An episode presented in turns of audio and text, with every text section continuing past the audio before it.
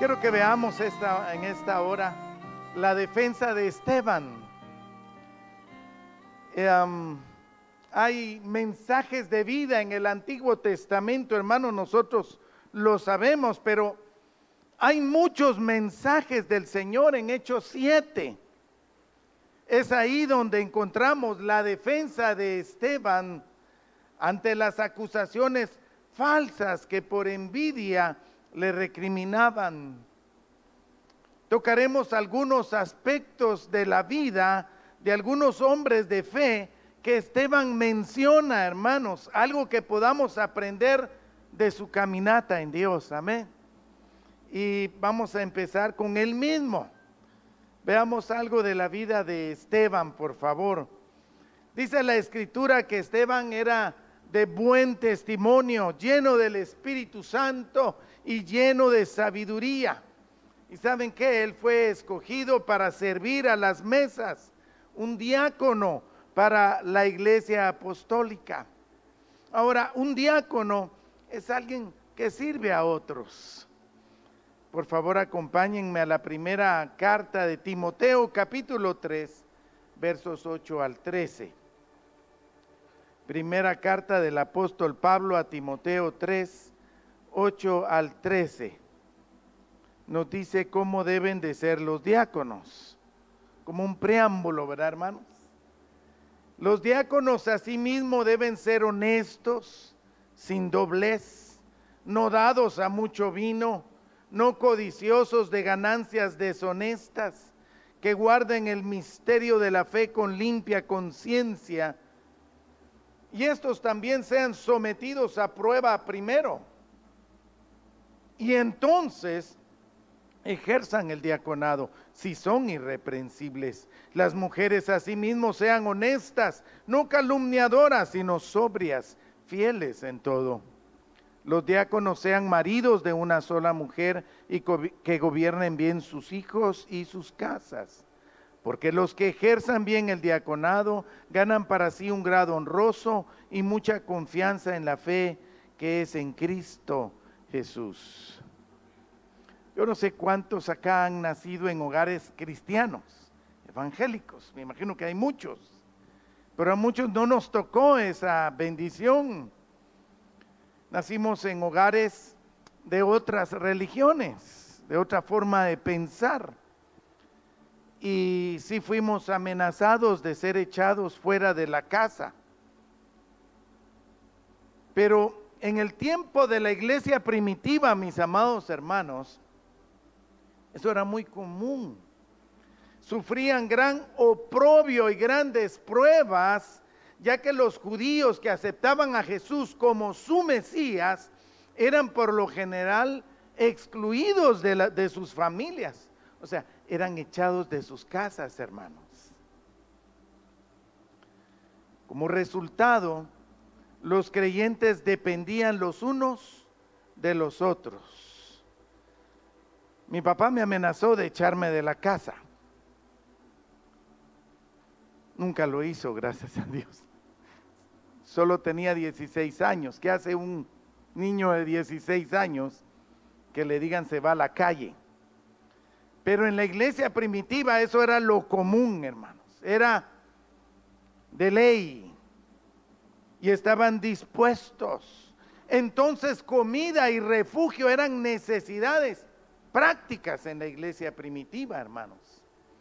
Y se acostumbraron a abrir sus casas y a compartir alimentos y otros recursos. Pero con el paso del tiempo, hermanos, el número de creyentes aumentó enormemente e hizo que fuera necesario organizar todo el alimento que se compartía. Había que, que organizarse. Lamentablemente algunas personas quedaron desatendidas y hubo quejas. Nunca faltan las quejas, ¿verdad, hermanos? Qué triste las personas que se quejan, pues pierden la bendición de padecer por Cristo. Dios es el que permite todo, hermano, y está probando tu corazón. Ahora, en respuesta a esas quejas, nombraron a siete hombres para que ayudaran en la administración de la repartición de dichos alimentos. Estos hombres fueron escogidos por su integridad, sabiduría y eran llenos del Espíritu Santo en sus vidas. Ahora, Esteban no solo limpiaba las mesas y atendía las necesidades de los más desamparados, que estaban dentro de la iglesia, por supuesto, sino que Esteban era un poderoso predicador, hermanos. Nosotros no tenemos ni idea cómo predicaba ese hombre. Las escrituras no nos muestran, hermanos, que Esteban haya pertenecido al liderazgo o al apostolado de la iglesia. Él servía las mesas, dice la escritura.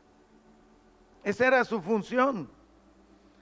Hermanos amados, el deseo sano y correcto de una mujer o de un hombre de Dios de servir a Jesús se realiza primero en el servicio práctico y tangible, algo que se vea, que se toque, ¿verdad, hermanos?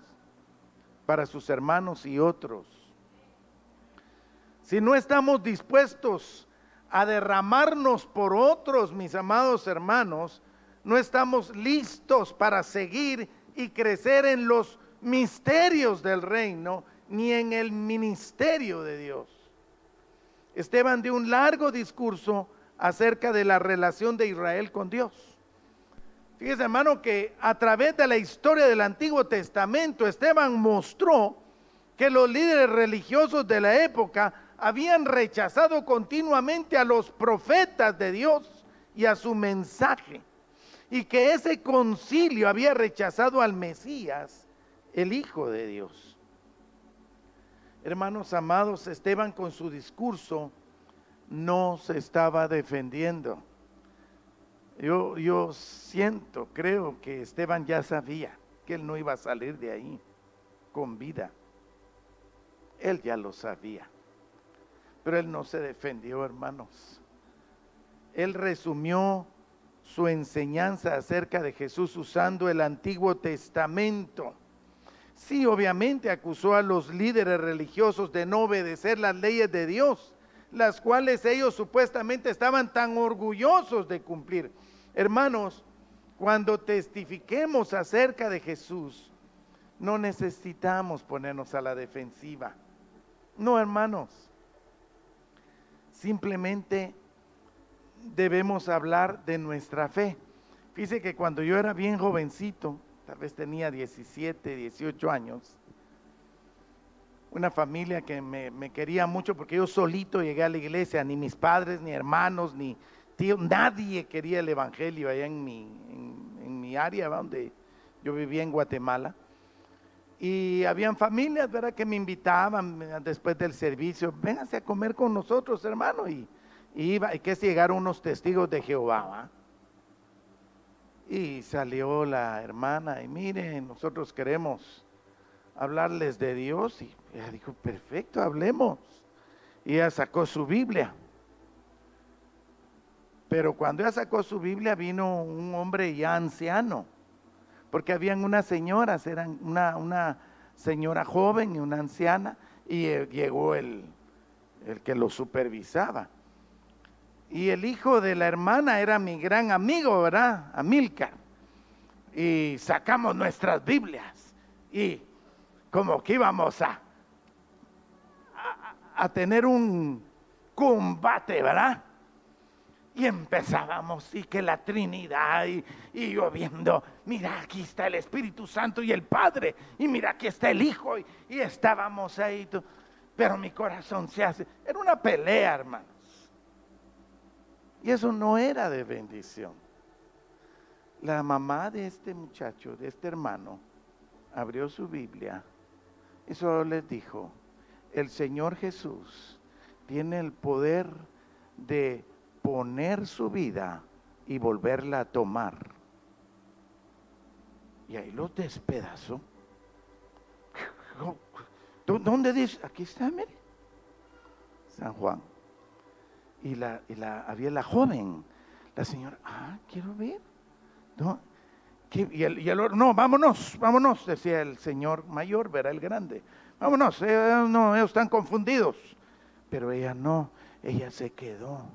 Quiero ver. Yo aprendí ahí, hermanos.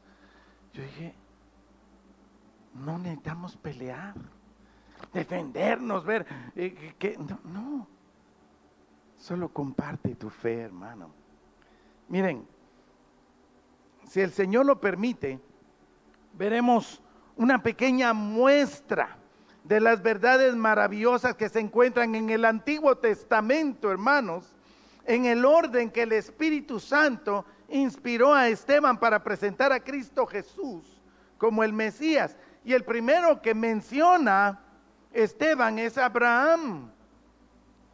Todo inició con una familia, la familia de Abraham. Por favor, Génesis capítulo 12, verso 3, por favor. Abran sus Biblias, hermanos. Yo entiendo que ahora es en los celulares están las Biblias, sí, sí. Solo que yo les digo, eh, marque el verso en su celular, hermano. De ahí sí no pueden hacerlo. No, es, es, una ventaja. Yo sé que el celular, los mensajes, hermano, me dicen, mire hermano, este es el mensaje de hace dos domingos. Pacha un botoncito celular y ahí está. Qué lindo, pero siempre lleva tu Biblia, es bueno. Ahí pones notas. Dice, bendeciré a los que te bendijeren y a los que te maldijeren maldeciré. Y serán benditas en ti todas las familias de la tierra. Hermanos, debemos de pertenecer a esta familia, pues todas las demás familias de la tierra perecerán, hermanos. Solo una familia se salvará en el fin y así ha sido a través de las escrituras. En el mero principio, solo una familia se salvó y fue la familia de Noé. Y en el fin será exactamente lo mismo, solo los que pertenezcamos a la familia de Abraham, del linaje de Isaac, de donde viene Jesús el Mesías. Porque alguien dice, bueno, también estaba Ismael, y tuvo otros hijos, Abraham. No, la Biblia es clara, hermanos, en Romanos capítulo 9, verso 7. Romanos 9, verso 7. Ni por ser descendientes de Abraham son todos hijos, sino en Isaac te será llamada descendencia. No es en Ismael, hermanos, es en Isaac. Abraham el hebreo somos israelitas por la fe, somos familia en la fe, pero cuidado con la familia en la carne, hermanos. Génesis 12.1, por favor. Pero Jehová había dicho a Abraham, vete de tu tierra y de tu parentela y de la casa de tu padre a la tierra que te mostraré. Hermanos amados, Cuidado con los parientes que viven en el mundo y disfrutan el mundo. Hay que separarse y orar e interceder por ellos para que lleguen a la luz de Cristo en sus vidas. Ahora, no te engañes a ti mismo, hermanos. Ellos casi, ese casi, ¿verdad? Nunca te oirán a ti. Porque nadie es profeta en su propia casa. Yo le decía a mis tíos, a mi abuelita, a mis papás, eh, mire papá, mire la escritura, sí, es ahorita, ah, si eras tremendo, yo te conocí como eras de chiquito. Yo decía, pero ¿por qué otras personas sí me y en mi casa no? Porque ellos te conocieron de pequeño. Pero ¿saben qué? Ellos sí pueden afectar tu vida para enfriarte o que el lodo del mundo ensucie, ensucie tus vestiduras en Cristo Jesús. Pasa, hermanos. Por favor, hermanos, entendamos que no es tratar a la familia del mundo como leprosos, no, hermanos. Necesitamos de nuestro amor e intercesión por ellos, pero no participemos de su vida en el mundo. Fíjese, hermano, que hace muchos años un primo me invitó. Se casaba una prima, ¿verdad? Estuardo y Gate, se casa la prima. bueno, es mi prima. Entonces llegué con mi corbatita y mi Biblia. Yo siempre cargo mi Biblia, hermanos. Y llego y estaban las luces de colores y la música del mundo. Pum, pum, pum, pum, pum. ¿va? Esa es la música del mundo. Y bailando. Y en las mesas las botellas de licor. ¿Verdad? En cada mesa una botella de licor. Yo me siento en una mesa vacía. Yo digo, ¿qué hago aquí? En eso se me acerca otro primo y me dice, Estuardo, ¿y qué haces aquí? Pues me invitó mi primo y, se casa. Pero vos no tomás, no bailás. Entonces, ¿qué haces aquí? Primo, no sabes cuánto te agradezco. Tenés toda la razón. Le dije, nos vemos. Y me fui. Desde entonces nunca me invitan a sus fiestas, porque no voy. Pero si yo los quiero compartir, que, vengan a mi casa, no tienen tiempo tampoco. No pueden, no, no se puede. Por favor, hermanos, aléjate de los familiares que están en el mundo. Pueden afectar tu vida, pero ámalos. Intercede por ellos. 20 años me llevó llevar a mi papá y a mi mamá a los pies de Cristo, hermanos. Pero se logró. O sea, Dios es misericordioso. Otro, veamos una pequeña verdad en la vida de Isaac, hermanos. El hijo de la promesa con el que se constituiría su pacto. El pacto, hermanos, es un acuerdo, ¿verdad?, entre personas o entidades en el que se obliga a cumplir alguna cosa. Hay un pacto. Con antelación se le había dicho a Abraham que su hijo vendría y que él seguiría con el pacto. Génesis 17, 21. Ahí está bien claro, hermanos. Mas yo estableceré mi pacto con Isaac el que Sara te dará a luz por este tiempo en el año que viene. El pacto de la circuncisión es de vital importancia, hermanos, que lo entendamos y vemos en Hechos 7, en la primera parte del verso 8. Hechos 7, 8a, ¿verdad? La primera parte del verso 8. Y le dio el pacto de la circuncisión. Y así Abraham engendró a Isaac y le circuncidó al octavo día. Por supuesto, para nosotros, los que hemos alcanzado el fin de los tiempos, desde hace más de dos mil años, desde la cruz del Cordero, la circuncisión y la incircuncisión en lo natural ya no importan. Ahora es por la fe para ser contados justos. Ahora la clave es tu corazón. Romanos 2, 28 y 29.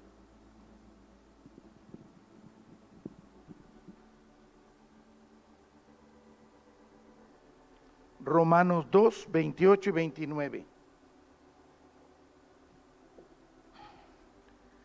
Pues no es judío el que lo es exteriormente, ni es la circuncisión la que se hace exteriormente en la carne, sino que es judío el que lo es en lo interior. Y la circuncisión es la del corazón, en espíritu, no en letra, la alabanza del cual no viene de los hombres, sino de Dios hermanos, el nuevo nacimiento. Oh, hermanos, es de vital importancia en la vida de los creyentes.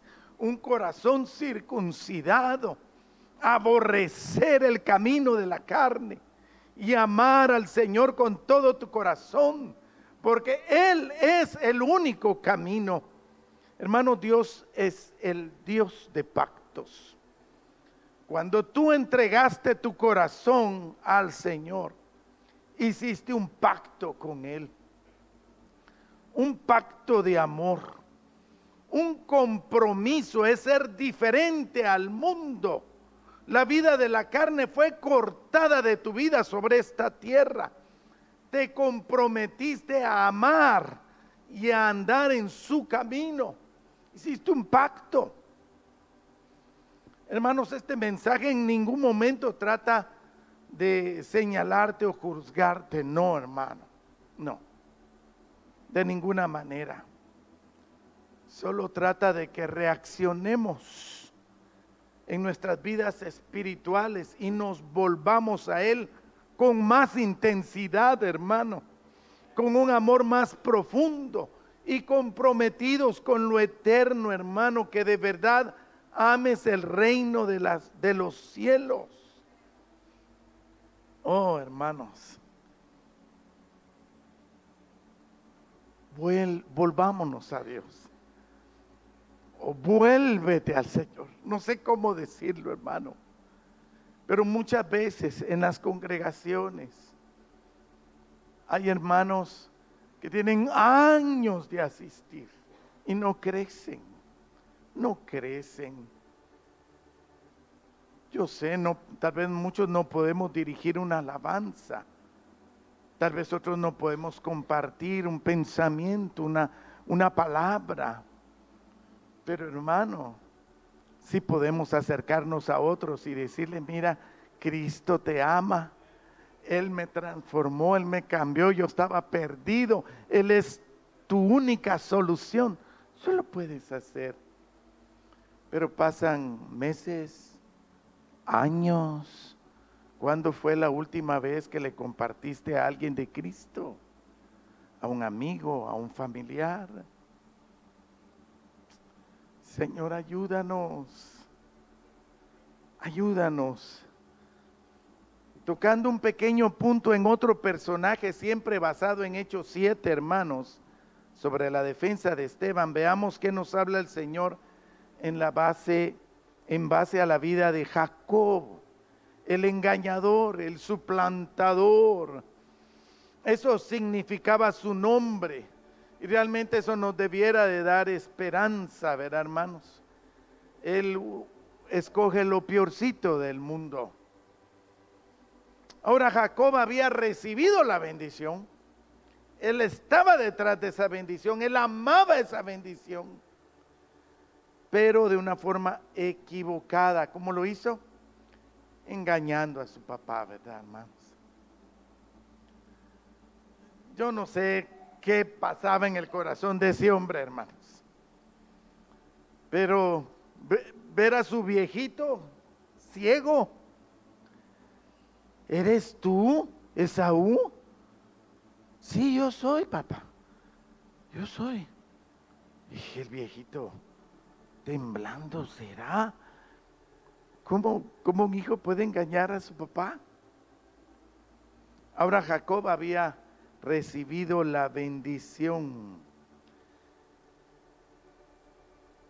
Pero de una forma, como vimos, muy equivocada, pero algo pasó en su corazón. Empezaron los tratos de Dios en su vida. Es que esa es la belleza, hermano. Mire, tal vez los Esaúes en el mundo muchas veces puedan ser hasta más correctos que nosotros nunca engañarían a un papá. Muy correctos, ¿verdad? Pero no aman las cosas de Dios. Solo esa es la diferencia. Y Dios no trata con los que no lo aman. Dios trata con sus hijos. Mire hermano, Génesis 28, 20 al 22. E hizo Jacob voto diciendo, si fuere Dios conmigo y me guardara en este viaje en que voy y me diere pan para comer y vestido para vestir, y si volviere en paz a casa de mi padre, Jehová será mi Dios. Y esta piedra que he puesto por señal será casa de Dios, y, de todo lo que me dieres, el diezmo apartaré para ti. Fijémonos un momento en esa oración de Jacob. Yo creo que de una manera u otra todo lo hemos sentido, hermano. Su compañía. Ah, si fuere Dios conmigo. Su cuidado. Oh, si me guardares en este viaje, Señor. Si provee alimento, ¿verdad? Si me dieres pan para comer. Si me provee cobertura y vestido para vestir. Y si me das el reposo. Si tuviere paz. El voto, Jehová será mi Dios. Nosotros sabemos que hay muchos que decían, el Dios de mi padre, ¿se recuerda? En la escritura, el Dios de mi papá. Yo no sé cuántos jóvenes aquí pueden decir, ah, sí, mis papás son evangélicos. O el Dios de mis padres. Pero el Señor te dice, ¿y para ti qué es? ¿Quién es? ¿Es tu Dios? Tienes que vivirlo, tienes que experimentarlo. En esa etapa de la historia, hermanos, de la vida de Jacob, ni siquiera estaba casado, ni mucho menos han nacido sus hijos. O sea que la ley ni siquiera había sido dada. Pero vemos una manera, yo no entiendo aquí, pero como confirmando ese voto, Jacob dice, los diezmos los daré. Yo te los voy a dar. Vemos que no tiene absolutamente nada que ver con la ley. Tiene que ver con tu corazón. ¿En dónde está tu tesoro? Si tu Dios es Mamón, el Dios del dinero, o es Jehová, tu Señor. Cada familia trabaja con esfuerzo y con gozo, con el deseo de suplir todas las cosas y no tener necesidad de ningún bien. Para nosotros, para el creyente, el trabajo es un gozo, es una alegría, es una bendición.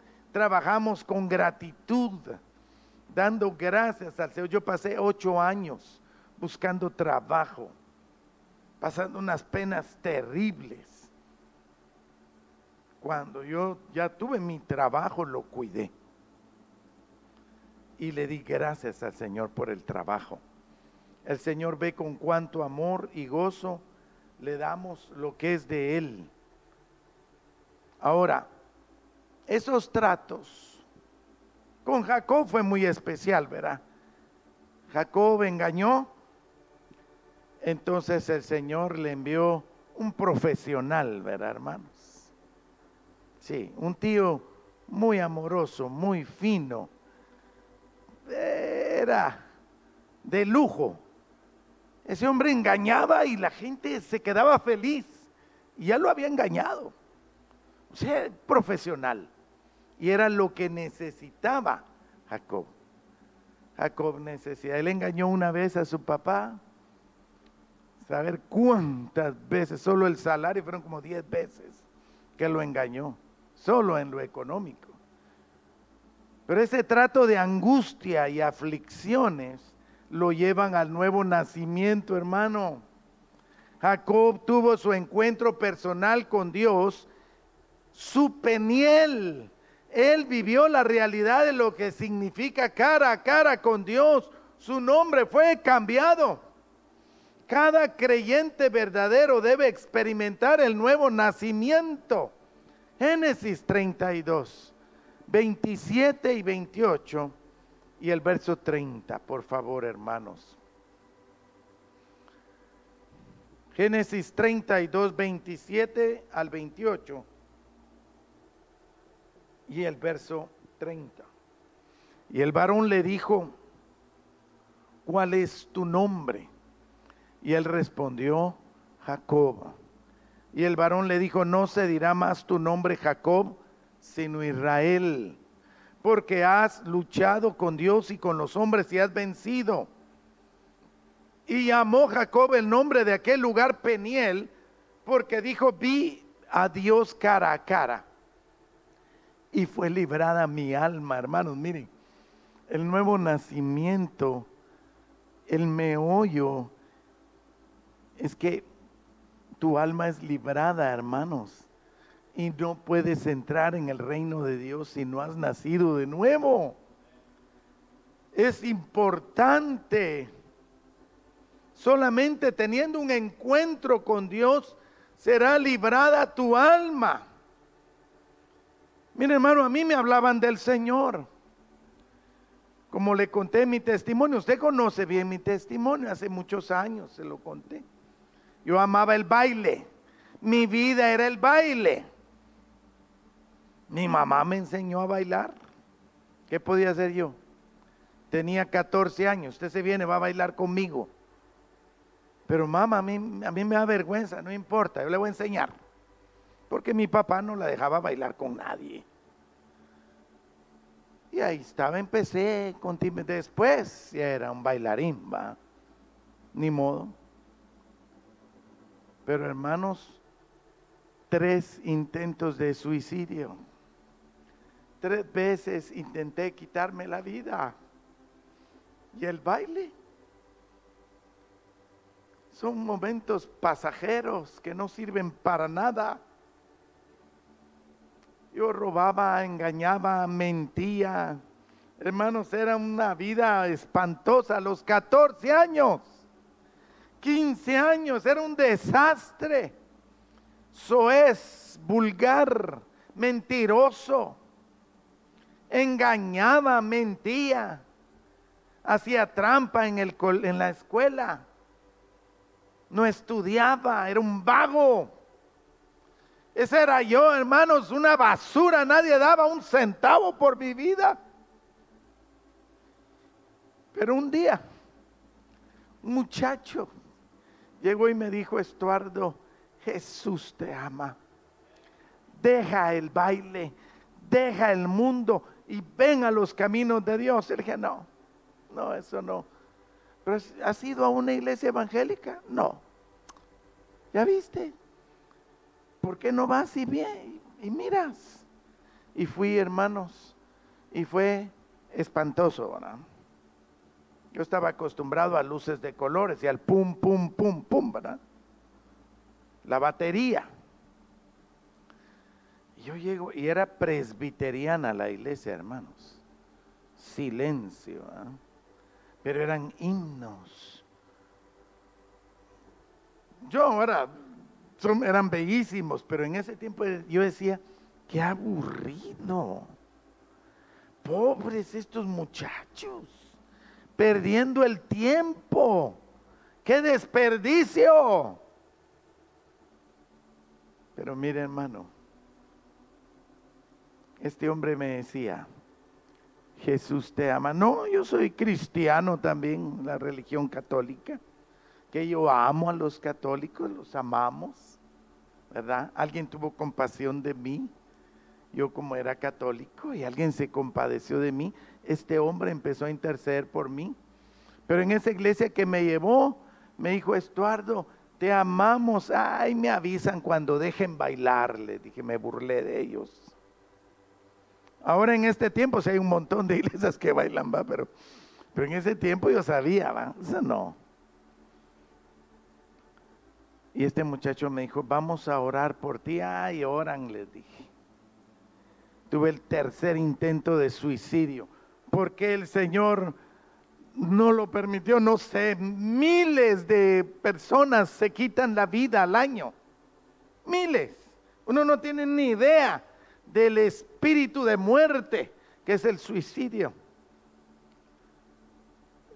Pero hermanos, yo estaba en casa yo temblaba y dejaba de temblar cuando estaba bailando. Al bailar dejaba de temblar, pero dejaba de bailar y empezaba el temblor, los nervios. Entonces yo me metía las manos en, en los bolsillos porque no podía.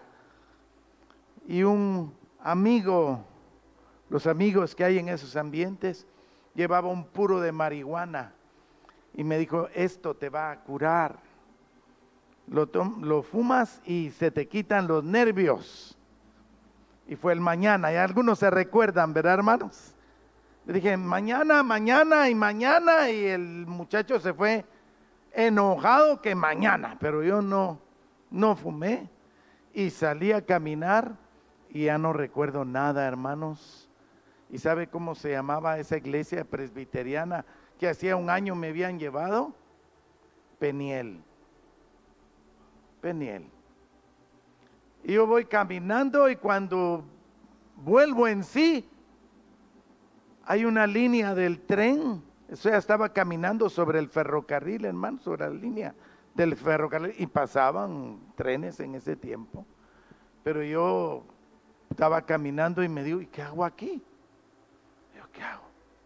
En eso, Iglesia Presbiteriana Peniel.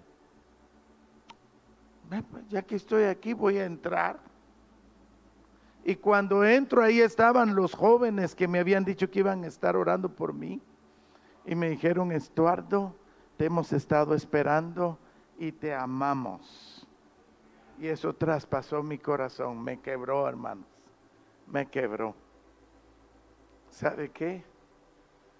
Desde ese día he amado a Jesús con todo mi corazón, hermanos. Mire, a mí no me dieron una lista. A mí no me dijeron, mira, aquí en la iglesia, si quieres ser evangélico, tienes que dejar de decir malas palabras.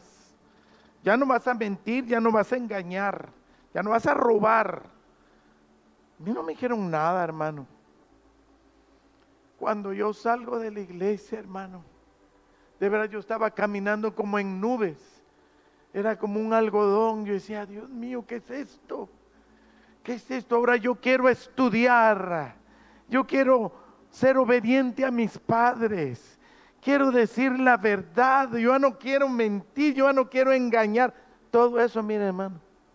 Cuando naces de nuevo, el Señor se encarga. Él lo hace. Hermanos, tiene que haber un cambio en nuestras vidas. Y ya no puedes seguir robándole a Dios. Ya no puedes seguir mintiendo y engañando a tu prójimo. Hermano, tu nombre debe de ser cambiado y se necesita de la intervención divina. El nuevo nacimiento no depende de carne ni de sangre. Es del Espíritu de Dios, mis amados hermanos. Cuando estábamos sin Cristo, amábamos el dinero, los deleites temporales del pecado, mentíamos, engañábamos, hacíamos trampa, éramos burladores, inmorales, etcétera, etcétera, etcétera. ¿Cómo se puede ser un creyente en Cristo Jesús y seguir siendo como era yo en el mundo? Participando de todas las cosas que el mundo ofrece. No, hermanos, no se puede. Oh, que el Señor nos ayude. Debe de haber un nuevo nacimiento, mis hermanos. Debe de haber una transformación.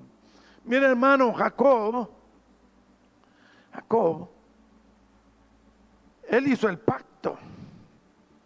Él se, se puso a cuentas con Dios pero fue un trato, hermanos. Años, años. Y años. No te desanimes, hermano. No pienses que de decir, Señor, yo ya tengo cinco años aquí y vuelvo a tropezar en la misma piedra. No te desanimes, continúa, sigue adelante. Levántate, sigue adelante, arrepiéntete, sigue adelante. La diferencia, hermanos, con el pecado en un creyente es que no lo disfruta, llora, se entristece, le duele, hay un arrepentimiento, hay una pelea, hay una lucha. El mundo, el hombre del mundo, el que ama el pecado, se acuesta disfrutando de las maldades que hizo y planifica las maldades que va a hacer al día siguiente. El creyente no. El creyente clama, Señor, ayúdame, líbrame, Señor, rompe las cadenas revienta esta atadura. Señor, tú puedes hacer algo. Tú eres poderoso. El Señor nunca te va a abandonar, ni te va a dejar, ni va a permitir que una tentación sea mayor de tus fuerzas. tú puedes, en Cristo Jesús puedes. Pero necesitas nacer de nuevo. Oh hermanos, que el Señor nos ayude. Es difícil, por supuesto. Hermano, cuando yo llego a mi casa y le digo a mi mamá y a mi papá, Dios existe, papá. Mamá, Dios está vivo. Ay, sí, por poco y me echan, hermano. Y, y qué bueno que no tenía mi mamá una escoba porque me la reventado en la cabeza. No sé, pero mi fue una gritada, una regañada. Si lo veo arrodillado, lo levanto a cinchazos, me dijo mi padre. Pero ¿sabe qué pasó? Yo, pero yo pensé que iban a estar contentos. Yo pensé que, que se iban a volver a Dios. Y me amenazaron. Y me, me fui a mi cuarto con gritos, regaños. Y me quedé solo con la burla de mis hermanos. Y me quedé solo en mi cuarto llorando y le digo, Señor, es así. Pero ¿por qué? Pero ¿sabe qué pasó, hermano? El Señor llegó. El Señor llegó y me abrazó, hermanos. Y yo estaba llorando, pero con un gozo sobrenatural, hermanos. Gozaos por cuanto sois participantes de los padecimientos de Cristo y no os extrañéis del fuego de prueba que os ha sobrevenido, como si alguna cosa extraña os aconteciese. Oh hermanos, los caminos del Señor son bellos. Pero si tú estás con tus familiares, ah, veces, esto a veces es buen evangélico. hasta le gusta la música y una cervecita. Una cervecita no es ninguna, ¿verdad? Y además dice que hay que beber poco. Poco, dice, no mucho.